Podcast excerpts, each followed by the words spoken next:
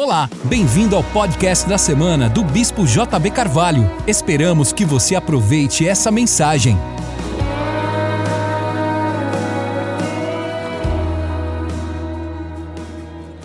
E no último dia, o grande dia da festa, Jesus pôs-se em pé e clamou, dizendo: Se alguém tem sede, venha a mim e beba.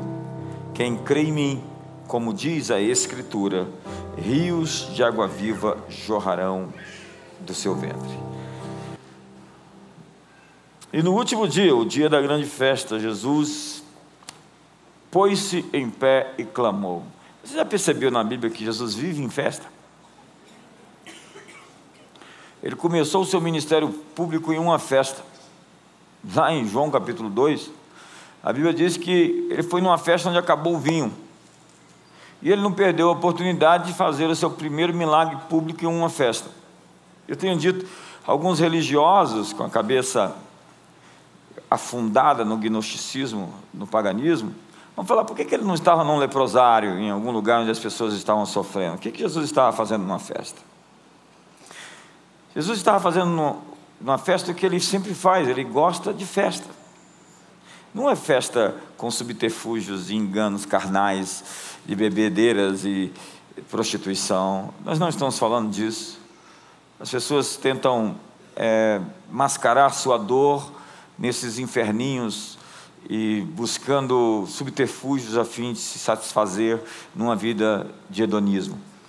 Jesus está numa festa, proclamando a verdadeira alegria, e nesse dia, o dia da grande festa, ele está dizendo: você tem sede, você tem fome, vem a mim.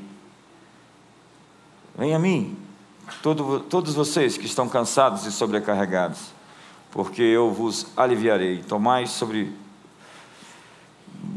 vós o meu fardo que é leve, meu jugo que é suave, e aprendei de mim que sou manso e humilde de coração.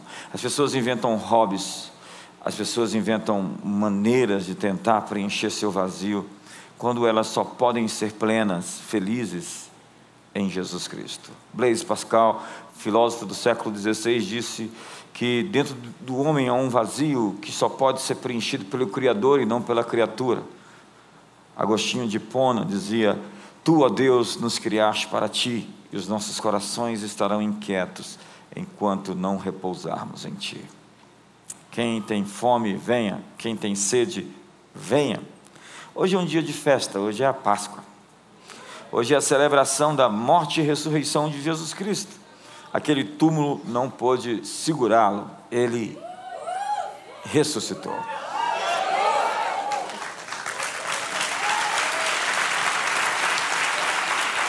Páscoa é um tempo onde Deus vai trazer um alinhamento para a sua vida e para a sua casa. Você vê que a palavra pechar, passar por cima da casa, onde estava marcada nos seus umbrais com o sangue do cordeiro, porque Páscoa não é coelho, é cordeiro. Páscoa não é ovo de chocolate, Páscoa não é chocolate.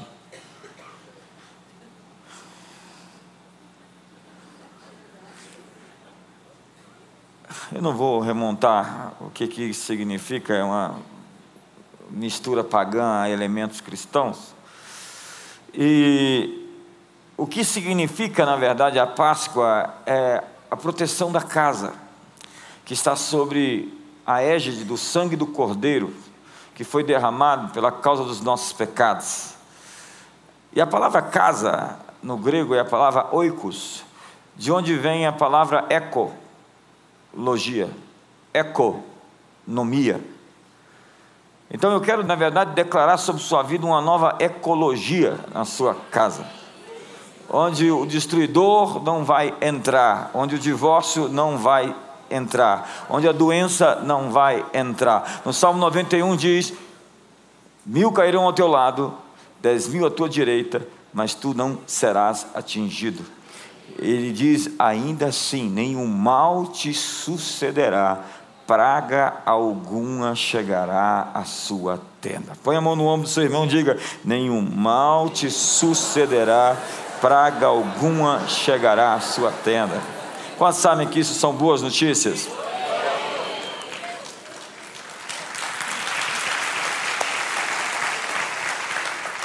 Páscoa é pechar, saltar por cima ou passar sobre, porque Deus está nos construindo uma casa firme. Deus disse para Davi: Eu vou edificar para você uma casa firme. Diga para o seu irmão: Deus está te dando uma palavra essa noite. Nesse dia de festa, Ele está te dando uma casa que não vai cair, uma casa forte, chumbada, enraizada, firmada sobre a rocha, ventos, tempestades, enchentes não poderão derrubá-la. Deus está fazendo para você um casamento firme, uma casa firme, uma economia firme, uma vida plena nele, através dele, em nome de Jesus.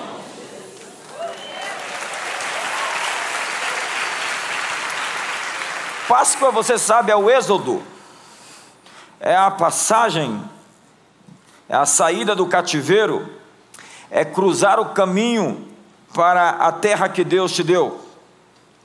Olha para o irmão do outro lado e diga: Deus está te dando uma nova terra. E você tem que fazer essa travessia. Diga, você está numa transição para o melhor tempo de toda a sua história. Você acredita nisso?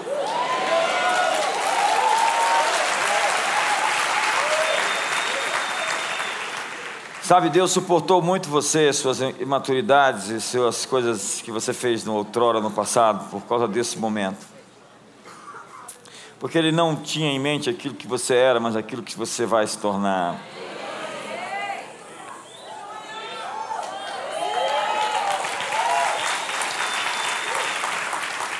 Ele nos amou sendo nós ainda pecadores. Então Deus não viu aquele estado seu e falou, é nisto que eu vou investir. Não, Ele viu o seu estado final e disse, é nisto que eu vou investir. Então você pode estar ainda com problemas, mas Deus tem paciência com você. Apesar que a sua paciência às vezes tem, não é limites, tem uma cajadada na cabeça para acertar seu caminho se você for inveterado no caminho do mal. Então Deus, como um pai, o que, que ele faz? Corrige a filhos que ama. Então ele senta o cajado nas ovelhas. Tem gente assim, ai, ai, ai, ai, ai. Páscoa é a passagem, é o êxodo, é o memorial, diga memorial. É o memorial judeu da libertação da servidão. É quando o anjo da morte passa e quando nós passamos do império das trevas para o reino do Filho do seu amor. É o juízo contra os faraós. Ei, faraós, o juízo está chegando. É, qual o efeito disso hoje para nós? É a lembrança do cativeiro que outrora fomos prisioneiros do diabo, de que um dia fomos escravos do pecado mas o sacrifício do Cordeiro nos libertou, somos livres. Quantos são livres aqui? Me ajuda aí. É a sua expiação pela nossa culpa. Ele morreu pela causa dos meus pecados, dos seus pecados. É a lembrança que fomos escravos um dia. E escravidão é algo a ser amargamente lembrado. A liberdade é a mais preciosa de todas as possessões humanas. Memorial é anamesis é a saída da escravidão, é a celebração da vitória contra a morte. O último inimigo foi vencido. As festas de Israel, você vai ver várias delas na Bíblia, representam o calendário de Deus para que certas coisas aconteçam na terra. Por exemplo, Jesus morreu na sexta-feira de Páscoa. O Espírito foi derramado no dia de Pentecostes. Nós temos ainda a festa dos tabernáculos. Há, na verdade, seis reuniões solenes, que são festas em Israel, por onde a vida dos judeus passava, e onde, acredite, era exigido que as pessoas estivessem nas festas. Deus fala: se vocês não celebrarem a Páscoa, vocês estão é, trazendo sobre vocês horror e desprezo. Deus fala: se vocês não celebrarem a festa de tabernáculo, as nações que não vierem celebrar o tabernáculo, vocês não terão chuva sobre a sua terra. Deus está dizendo: se você não festejar, se você não participar da festa, você está desprezando aquilo que eu fiz, porque festas são memoriais memoriais de vitórias que obtemos, porque nós não nos lembramos daquilo que nós não celebramos.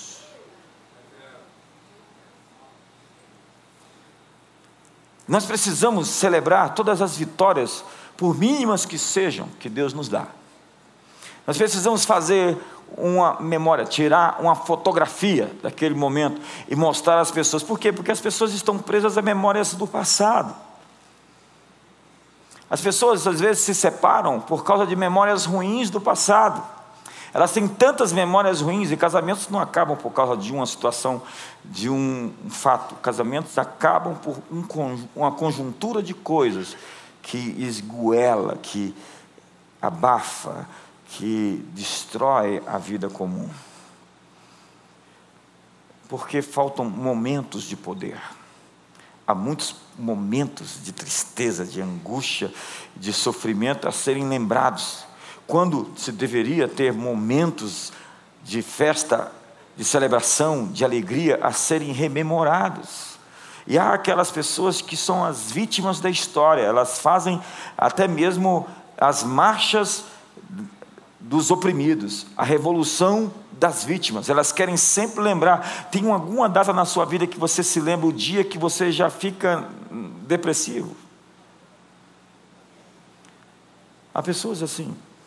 Elas dizem há três décadas, três meses, 23 horas, 52 minutos.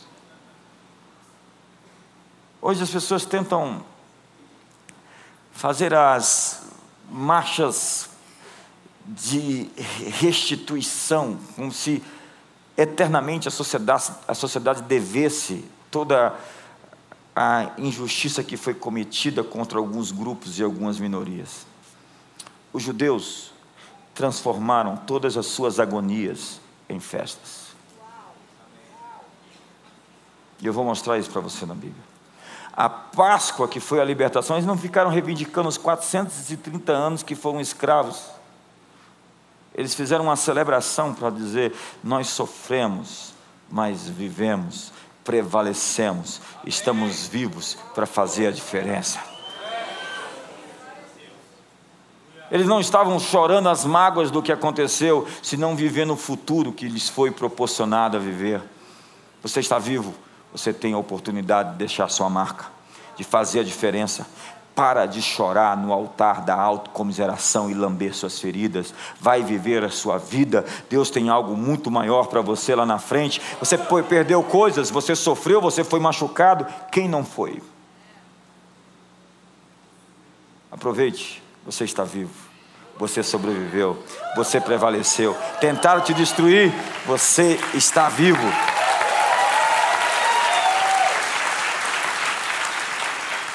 Mas há uma sincronia entre as festas de Israel e o calendário de Deus. Eu estou te mostrando isso.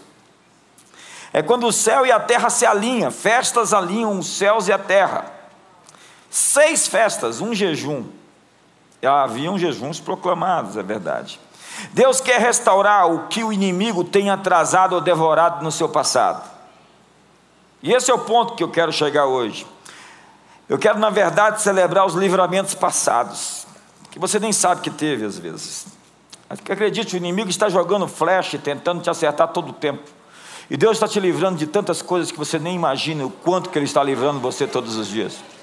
E existem milhares de oportunidades à sua frente que às vezes você está perdendo porque você está focado na sua dor, na sua ferida, na sua mágoa, no seu ressentimento.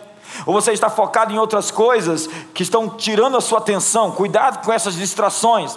Deus tem grandeza, Deus tem uma vida poderosa, Deus tem uma vida abundante. Mas se você ficar preso no passado, rememorando o passado, a Páscoa era a lembrança de um dia, de tudo aquilo que se sofreu, para celebrar como eu prevaleci, como eles venceram aquele momento de dificuldade de 430 anos, no qual foram escravos no Egito e eles comiam pão sem fermento, ervas amargas, para celebrar aquele dia e passar adiante e viver a vida que Deus tinha lhes proporcionado. As festas que não fizemos, que não celebramos, precisam ser celebradas. Nós temos que ce celebrar as festas retroativas. Era uma obrigação participar das festas. Jesus disse no grande dia, no dia da grande festa, Há um reset acontecendo agora no mundo. Este é um tempo profético de libertação, poder e celebração. E hoje, apesar de ser o dia da festa que nós celebramos no mundo inteiro da Páscoa, eu quero lhe falar de outra festa. Que é uma festa que normalmente se celebra no mês de março em Israel, Purim. Purim vem da palavra pur, que significa sorteio. Está lá no livro de Esther. No livro de Esther, você não vê uma menção ao nome de Deus. Isso significa que se o nome de Deus não está, não significa que Deus não esteja. Tem gente que para uma música ser cristã, ela tem que ter o nome de Jesus, Jesus, Jesus, Jesus, Jesus, Jesus, Jesus, Jesus, Jesus, Jesus. E se não tiver o nome de Jesus, Jesus, Jesus, Jesus, aquela música não pode ser cristã. Mas se aquela música tem valores cristãos, ela é cristã, apesar de não falar de Deus explicitamente. O livro de Esther não tem o nome de Deus, mas Deus está presente em cada vírgula, em cada entrelinha. Deus está presente em tudo.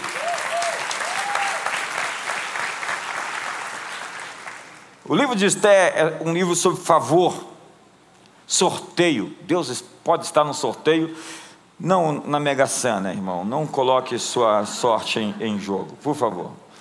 A história de Esther é mais do que um conto sobre intrigas palacianas, sequestro, assassinato, conspirações ou genocídio.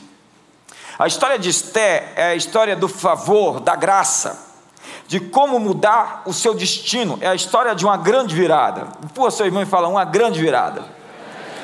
Qual é a grande virada que você precisa? Talvez seja financeira, talvez seja matrimonial, talvez seja emocional, talvez seja uma virada na saúde. Diga para o seu irmão, empurra ele e fala: Deus tem uma grande virada na sua vida. Entenda que o livro de Esther conta a história do romance de uma camponesa com um rei, da concubina que vira princesa, que parece mais um conto de fadas, é o livro da providência de Deus. Como eu gosto desse nome providência. Providência é aquilo que Deus está fazendo que eu não estou vendo. Diga para o seu irmão assim do lado, com um sorriso no rosto: Deus está fazendo algo por você agora.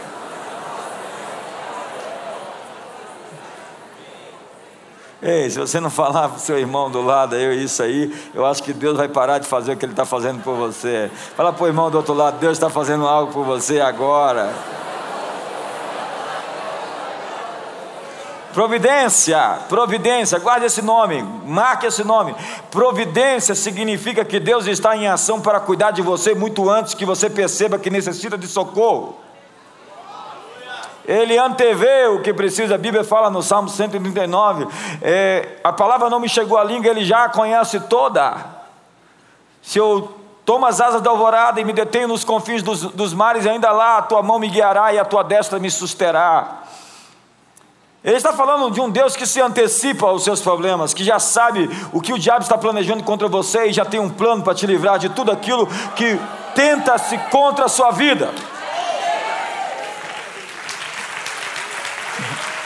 A Bíblia fala que os inimigos dos judeus lançaram sortes para num dia específico matá-los, todos eles num genocídio. Era o pré-holocausto, era o pré-nazismo.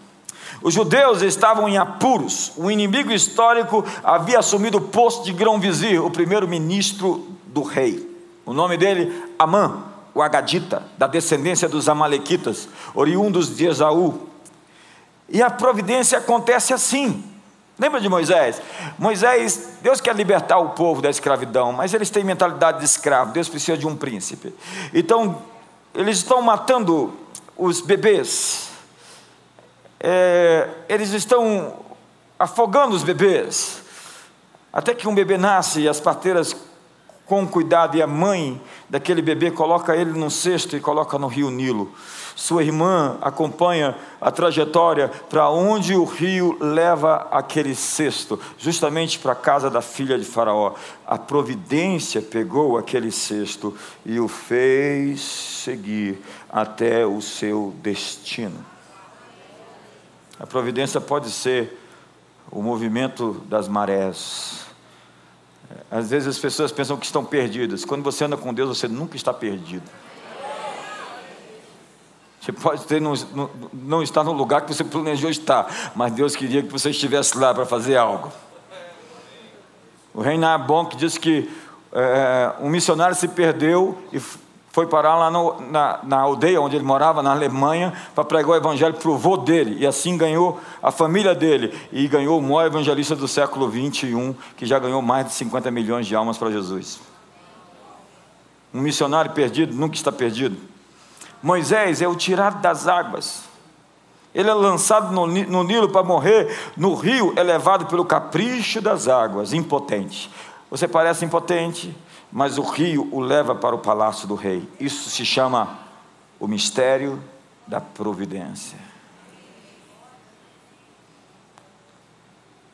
É o que as pessoas chamam da consequência não premeditada, que obedece à ordem das coisas criadas. É o que o Hayek, o economista, chamava de a ordem espontânea, ou a mão invisível de Adam Smith. É nada menos do que o mistério da providência. Deus criou uma ordem moral perene, as pessoas podem chamar isso do que quiser, mas a natureza de tudo foi definida e possui inteligência. Jesus nos falou do reino como um fermento que leva a massa por inteiro e de maneira paciente, paciente. A reforma não é repentina, mas uma experiência histórica continuada. Nós estamos passo a passo sendo levados para o clímax daquilo que Deus quer nos levar, como pessoas e como povo. E assim Esté entra no cenário. Seu nome é Radassa, é o seu nome hebraico. Tudo começou com uma festa. Mais uma vez uma festa. O rei fez uma festa para celebrar suas conquistas, suas vitórias na guerra. Está lá no capítulo 1 de Esther, no verso 4. E ele tinha uma esposa muito bela, seu nome era Vasti, e ele queria apresentar a beleza da sua esposa a todos, para que eles vissem como ele se deu bem. E o que aconteceu? É que Vasti disse: eu não vou naquela festa. Ela quebrou um protocolo. E acredite, a vida é feita de protocolos. Tem gente que não gosta de protocolo. Mas o reino de Deus tem protocolos. Para você entrar na presença de Deus, no santuário de Deus, na casa de Deus. Quantos já entraram numa mansão muito linda aqui? Agora imagine a mansão de Deus, o santuário de Deus. Tem um protocolo. Entrai nos seus atos com ações de graça e no seu santuário com hinos de louvor. Você não anda, não entra ingrato, não entra reclamando, não entra bicudinho, não entra de piti. Não dá para acessar essas portas e entrar no seu santuário se não for com o coração grato, arrependido e quebrantado. Vashi disse: Eu não vou me apresentar. Então foi banida foi a quebra do decoro da rainha e do protocolo real. Todo palácio tem seu protocolo. É o código de obediência, a etiqueta social. De fato, todo lugar tem seu protocolo. O palácio de Buckingham, em Londres, tem um protocolo que já dura séculos. Assim acontece com a Casa Branca e com o Kremlin em Moscou. Quanto maior é a autoridade de um rei ou de um líder, mais detalhado é o seu protocolo. Todo lugar tem um protocolo para entrar e para permanecer. E algumas pessoas não permanecem porque não obedeceram o protocolo.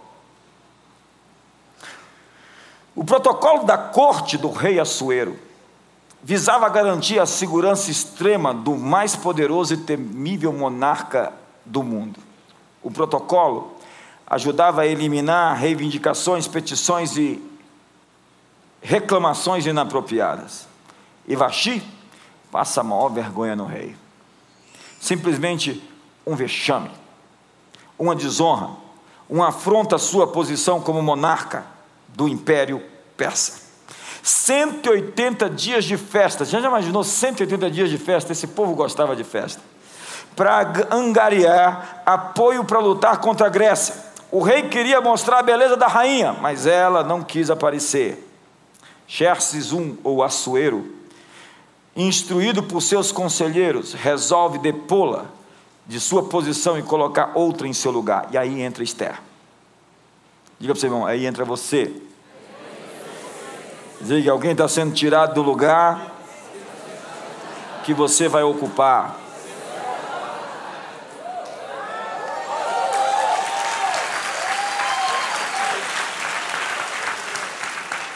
E está lá no livro de Esther, no capítulo 2, verso 2, que foram lá e mandaram buscar as lindas virgens do reino, e você já sabe da história. Eram 1.459 candidatas de 20, 127 províncias para ser rainha. Mas parecia um concurso público em Brasília. Eram 1.500 vagas, 1.500 candidatas para uma vaga de rainha. Esté e todas as outras mulheres passaram seis meses na mirra, e mais seis meses em especiarias e perfumes antes de se apresentar ao rei. Imagina seis meses na limpeza, seis meses de jejum, seis meses de libertação. Foi um ano de preparativos para uma noite.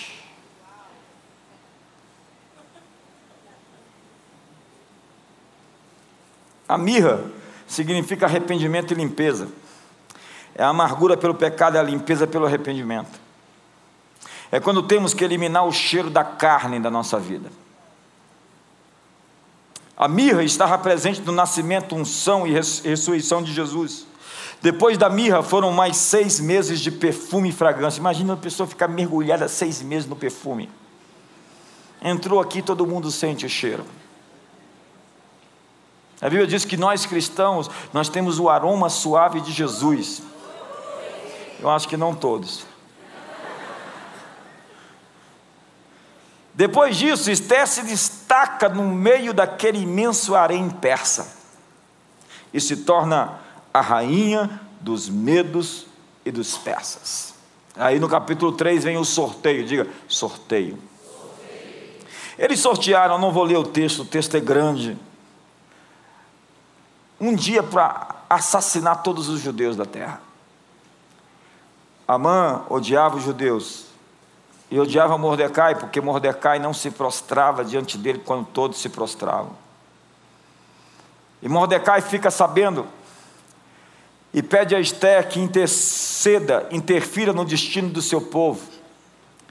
Ele sabia que as palavras sussurradas no travesseiro real poderiam mudar o destino do seu povo. Mas o rei não veio se encontrar com ela ela tinha que procurá-lo.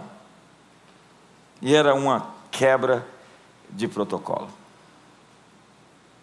Ela então invade a sala do trono real. E quando todos veem aquilo, falam blasfêmia, sacrilégio, infâmia, como ela tem coragem de se apresentar diante do rei sem ser chamada. Mas aí que o relacionamento vence o protocolo. É aí que a graça vence a lei. Quando você tem relacionamento de intimidade com alguém, como Deus quer ter conosco, Ele abre as suas portas, estende seu cetro real de favor e de graça e diz: Você não foi convidado, mas você é bem-vindo.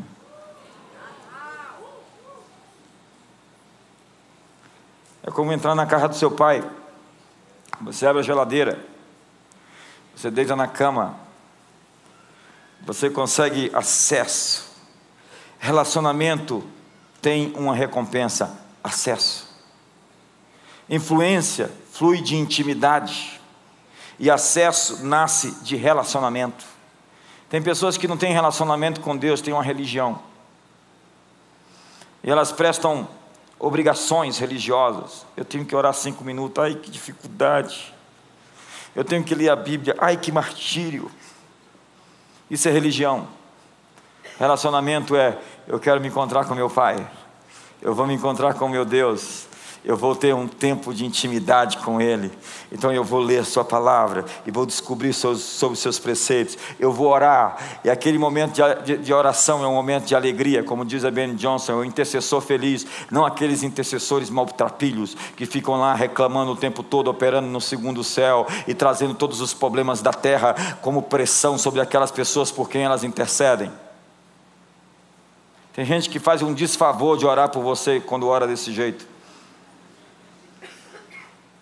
Porque ao invés de trazer as soluções dos céus, elas estão cheias de problemas que elas não conseguem digerir dentro delas. E esses problemas às vezes se tornam em sonhos noturnos que elas vão trazer para você como intercessor de uma revelação que ela teve sobre você, que na verdade elas não resolveram os problemas que elas tinham dentro delas.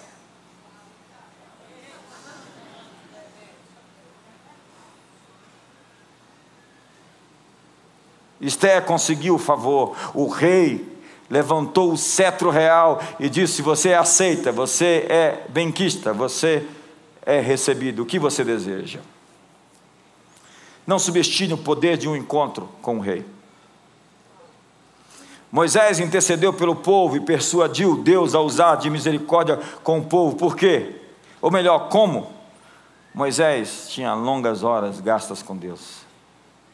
O tempo passado com Deus em intimidade produziu os dez mandamentos. E a direção profética para alimentar um milhão de pessoas no deserto por 40 anos. Encontros divinos mudam pessoas.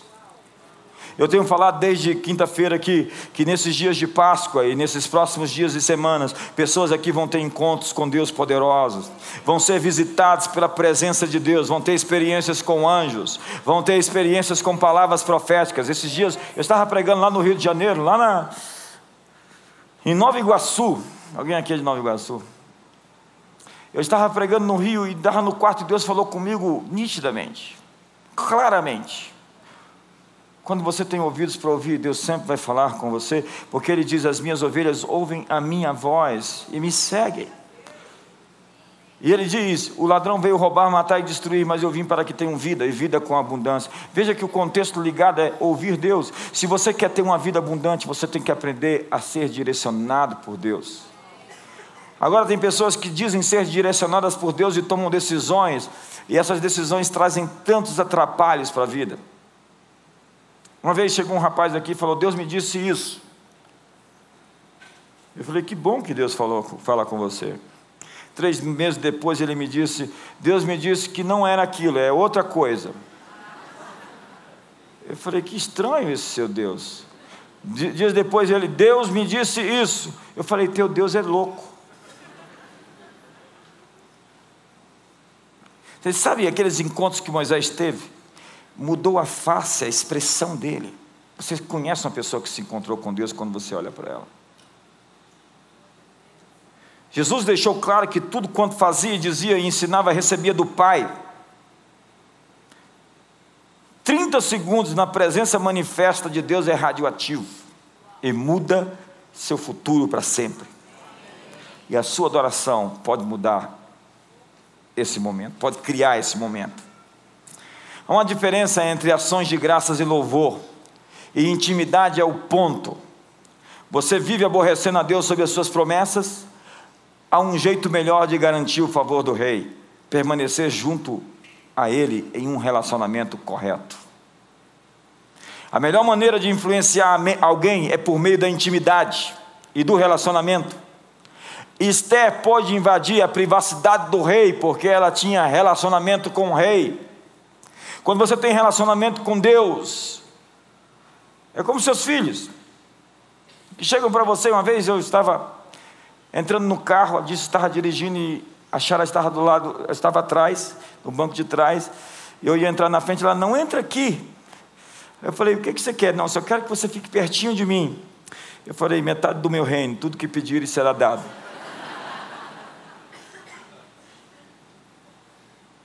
Quando você faz questão de Deus perto de você, quando você chama-o para perto, Ele está pronto para te dar tudo aquilo que você quiser, porque você tem o um coração certo. Ela quebrou o protocolo do, coração, do, do palácio, porque ela ocupava um lugar de afeição e privilégio no coração do rei. Você pode escolher os termos. Deus, o Senhor, diz na Sua palavra: o Senhor tem que fazer isso. Está escrito, o Senhor é obrigado. Ou pode entrar nos seus aposentos, na intimidade da família, e falar com Ele. Daí ele interrompe seus afazeres e pergunta: Meu filho, o que você deseja? Em Purim, a desgraça se tornou uma festa. Até hoje os judeus celebram essa festa. Deus inverteu a maldição e terminou a temporada ou o ciclo que tentava sabotar aqueles homens. Deus está interrompendo uma temporada de maldição na sua vida. As armadilhas que lhe prepararam pegarão quem as armou. Todas as armas contra você vão falhar. Esther fez três dias de jejum. E três dias de jejum quebrou a sentença. Eu desafio você nessa semana a guardar um tempo de oração e jejum.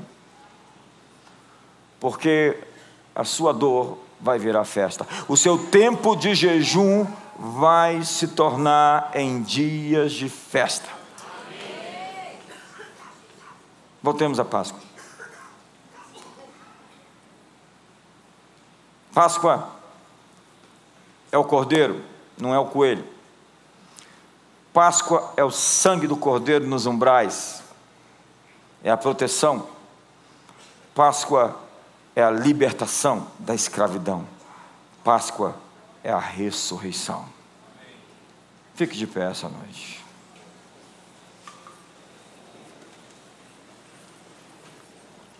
Eu quero desafiar você a fazer uma festa essa semana.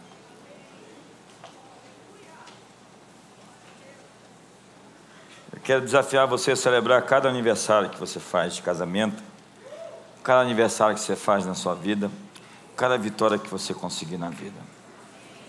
Quero desafiar você a montar um álbum de momentos poderosos. Eu quero desafiar você a tirar fotos da família feliz, porque quando você pensar em besteira, você vai ter uma foto feliz da família. Quero desafiar você a colocar essa foto no seu escritório Quero desafiar você a colecionar momentos poderosos. A vida é o que você decide recordar.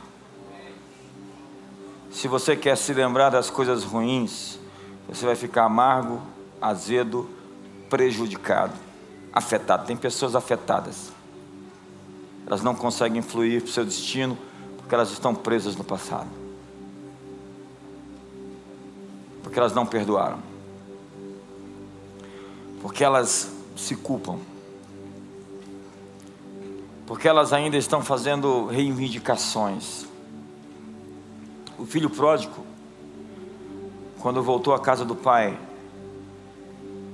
ele não chegou com empáfia dizendo: Eu quero uma posição de volta. Ele disse: Irei para a casa do meu pai e direi para ele: Pai, pequei contra os céus perante ti. Já não sou digno de ser chamado teu filho. Trata-me como um dos teus servos. Ele não tinha reivindicações para fazer.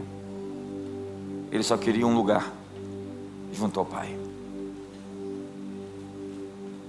Quando ele trouxe aquela mensagem que ele preparou e foi pregar aquela mensagem para o Pai, o pai o interrompeu. E o pai fez uma festa.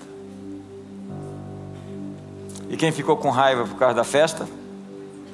O religioso. Jesus está contando uma parábola para falar sobre os fariseus e saduceus. O filho mais velho eram os fariseus e saduceus. E naquela festa ele trocou o manto. Deus, irmão, Deus tem um manto novo para você.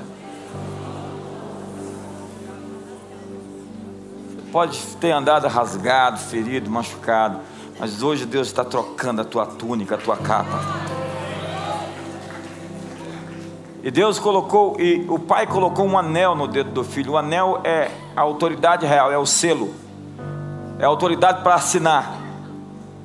Jesus disse: O que vocês ligarem na terra será ligado nos céus.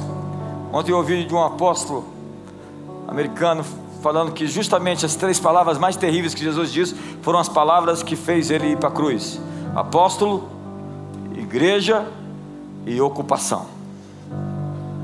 Porque igreja não é uma palavra sensível como hoje, não é uma palavra religiosa. No primeiro século, a igreja significava, significava governo, comando, lugar de autoridade. Quando Jesus disse eu instituo a minha igreja, ele está dizendo que começou uma revolução. É um lugar de decisão. É um lugar onde nós nos reunimos com o anel do reino para selar os projetos dos céus. Nós podemos assinar como filhos, dos, filhos do rei os projetos do futuro para essa cidade, para esse país e para as nações da terra. Pede-me e te darei as nações por herança e as extremidades da terra por tua possessão. E Deus deu para ele uma havaiana. Oh, perdão. O pai deu para ele uma sandália. Não era havaiana. Ah.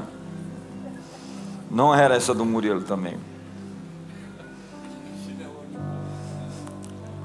E nem uma pantufa, que nem a pantufa que o Eliso usa com a carinha de coelho da Páscoa. Que estranho aquilo, hein?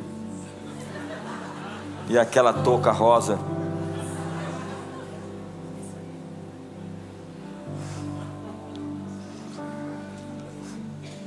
Ele colocou sandálias, porque quem anda descalço eram escravos. Sandálias significava: você não é mais escravo, você é livre. Você não é mais escravo da homossexualidade, você é livre. Você não é mais escravo da prostituição, você é livre. Você não é mais escravo da bebida, do uísque, da vodka, da cocaína. Você não é mais escravo da compulsão e da mania sexual que te possui, que te controla. Você não é mais escravo da carência afetiva que tem que ficar buscando amor em todos porque você não se ama de verdade. Você é filho, e ele pega o, o bezerro cevado, ele pega o novilho cevado, ele pega o melhor. E a grande bronca do religioso é por que, que ele pega logo esse novilho? Eu estava de olho nele há tanto tempo. E nunca, e nunca, e nunca, nunca tive coragem nem de chegar perto do novilho. Ele agora pegou o novilho e fez uma festa para esse homem que dispensou todos os bens dele. O pai sai da festa. E haviam danças lá dentro, viu? Nossa cultura tirou as danças da igreja. Lá eles estavam dançando e fazendo a maior alegria, a maior celebração. E aí o pai foi lá para fora e começou a aplacar o filho: Filho, tudo que tenho é seu. Esse teu irmão estava morto e reviveu, estava perdido e foi achado. A fazenda é sua, o reino é seu, tudo o que eu possuo pertence a você. Isso é o religioso. Ele está tanto de olho no que o outro tem que ele não percebe o que ele recebeu. A fazenda é sua. A terra é sua, as nações são suas, as empresas são suas, os negócios são seus. Jesus disse: Eu estou inserido nos negócios do meu pai, você está no negócio da, da família. Você faz parte de uma família e nós estamos nos negócios do nosso pai aqui na terra. E quais são os negócios do nosso pai? o seu reino expandindo por todos os lugares, em todas as esferas, destruindo a injustiça, quebrando a corrupção, o pecado, a maldição. O reino de Deus é semelhante a um homem que fez uma festa e convidou a todos para a festa. Era a festa do casamento do seu filho. E algumas pessoas disseram: Eu sou bom demais para esse negócio de igreja, eu não vou naquela festa. Eu sou bom demais para esse negócio de, de Deus, de Jesus, eu não vou nessa festa. Eu sou bom demais, não, eu não tenho tempo. Outro disse: Não, eu quero enterrar meu pai. Outro disse: Não, eu, eu comprei uma, uma fazenda e agora eu quero desfrutar dela. Então Jesus disse: Eu quero a casa cheia. Chame os aleijados, os cegos, os mancos, os surdos, os miseráveis e os mendigos. Eu quero a casa cheia. Se eles não quiseram vir e foram convidados, nós vamos convidar os párias da sociedade e vamos transformá-los em filhos do reino. O reino de Deus é um convite para uma festa. Largar a festinha, os inferninhos, e esse prazer tão rápido que você tem, tão rápido e tão cheio de vazio logo depois que você passa por ele passa uma noitada, depois vem uma ressaca desgraçada. Tem um momento ali de, de, de distorção, perversão sexual, e depois vem a culpa, a condenação e, e o peso. Ei, o pecado não vale a pena, porque ele destrói quem você é, ele destrói o que você foi feito para ser. Quando você é filho, você sabe fazer festa. Essa festa não tem subterfúgio, que você não vai fazer a cabeça com droga, porque você já tem a cabeça feita em Jesus e já tem o coração feito também. É engraçado, a gente está aqui, a gente faz a maior festa. O que, que a gente tem? Quem quiser, venha a mim e beba, porque quem crê em mim, como diz a Escritura, do seu interior fluirão rios de água viva. A alegria está onde? Está nele. Ele é a fonte de tudo aquilo que buscamos e esperamos. Ele é o nosso anseio, como diz o salmista, como as corças suspiram pela face das águas, assim por ti suspira a minha alma. A minha alegria está no Senhor. A minha alegria está em Deus. Alegrai-vos, outra vez vos digo, alegrai-vos, porque a alegria do Senhor é a vossa força. Por que, que eu posso me alegrar? Porque eu posso antecipar o que Deus está fazendo por mim e que eu não estou vendo eu já estou feliz, sorrindo, crendo que o meu Pai está trabalhando pelo meu futuro. Deus está preparando uma festa para você. Deus está preparando um casamento para você. Deus está preparando uma libertação financeira para você. Deus está preparando a sua cura, já está pronta. Na verdade, Ele só quer entregar para você oficialmente essa noite, dizendo que você não vai morrer, antes você vai viver para cumprir todos os seus dias e louvar o nome do Senhor. Você não será recolhido antes que pregue a essa geração e a próxima, o Evangelho do Senhor. Se você está ouvindo essas vozes de destruição, de tristeza e de depressão, Deus lhe informa e lhe faz saber que você está ouvindo mentiras. Eu tenho boas novas para te dar. Deus tem uma festa para você. Ele quer transformar o comum no incomum, o ordinário no extraordinário. Ele quer entrar Talvez a, a, sua vida virou um marasmo, uma pasmaceira, uma coisa sem sabor, sem gosto, sem tempero, sem cor. E ele pega aquela água e transforma em vinho. O que ele faz? Ele faz com que todos ao redor daquele casal bevam aquele vinho. Porque quando Deus abençoa você, Ele não abençoa você somente, Ele abençoa você para que você seja uma bênção para os outros. Então Ele vai pegar o vinho que se tornou vinagre na sua vida, vai transformá-lo em vinho de verdade de novo e vai fazer com que com esse vinho de alegria você não somente beba, mas dê de beber todos à sua volta. Ou seja, as pessoas vão ser abençoadas pela sua bênção. Empurra seu irmão e fala: as pessoas serão abençoadas pela sua bênção.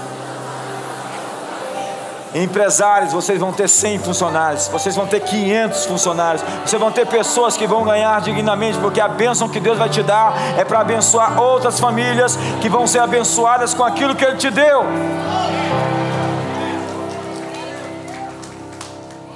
E o homem de bem deixa herança aos filhos dos seus filhos. Você vai abençoar as futuras gerações. As nações vos chamarão felizes. Como é que é o seu nome? Feliz. Por quê? Porque você você descobriu como fazer uma festa. Você tem que chegar em casa hoje e fazer uma festa. Jogar fora aquela pantufa. Fazer uma festa. Fazer uma festa essa semana. Tire três dias de jejum pela conferência. Por você, por aquilo que vai acontecer sexta e sábado. E depois do jejum, faça uma festa. Compre um bolo para que, que esse bolo? É em comemoração a essa vitória que eu estava buscando há muito tempo. Mas, mas ela, ela ainda não materializou. Você falou certo, não materializou, mas ela está em vias de aparecer. Eu quero desafiar você a fazer um ato profético. Uma festa é, um, é, é, é uma celebração antes que apareça. Você já está comemorando. Isso é uma maneira de colocar Deus assim numa situação bem Fala, Deus, muito obrigado, Jesus. Oh. É, é como sua filha chega para você e fala assim: Papai, muito obrigado por essa boneca. Obrigado, papai. Obrigado. Obrigado. Obrigado. Obrigado. Tá bom. Ok? Ganhou a boneca. Existe uma maneira de você influenciar. Não é pôr na parede. Não é ficar ranzinza lá, religioso, reivindicando direitos. É dizer, papai, eu só quero ficar perto do Senhor hoje. O que, que você tem, filho? Quantos pais amam ter seus filhos perto de você? Imagine como Deus se sente quando você fala assim: Eu não vim aqui pedir nada hoje. Na verdade, não tenho nenhum pedido para fazer para o Senhor hoje. Eu vim aqui te adorar. Daqui a pouco o cetro dele. E aí ele se vira contra os seus inimigos. Ele fala aí, rapaz, tem um cara ali querendo fazer um mal para ele. Está frito ele. É como o sujeito que se colocou entre a ursa e os seus filhotes. O pior lugar da floresta é quando o cara fica entre a ursa e os seus filhotes. O pior lugar para o diabo é se colocar entre você e Deus.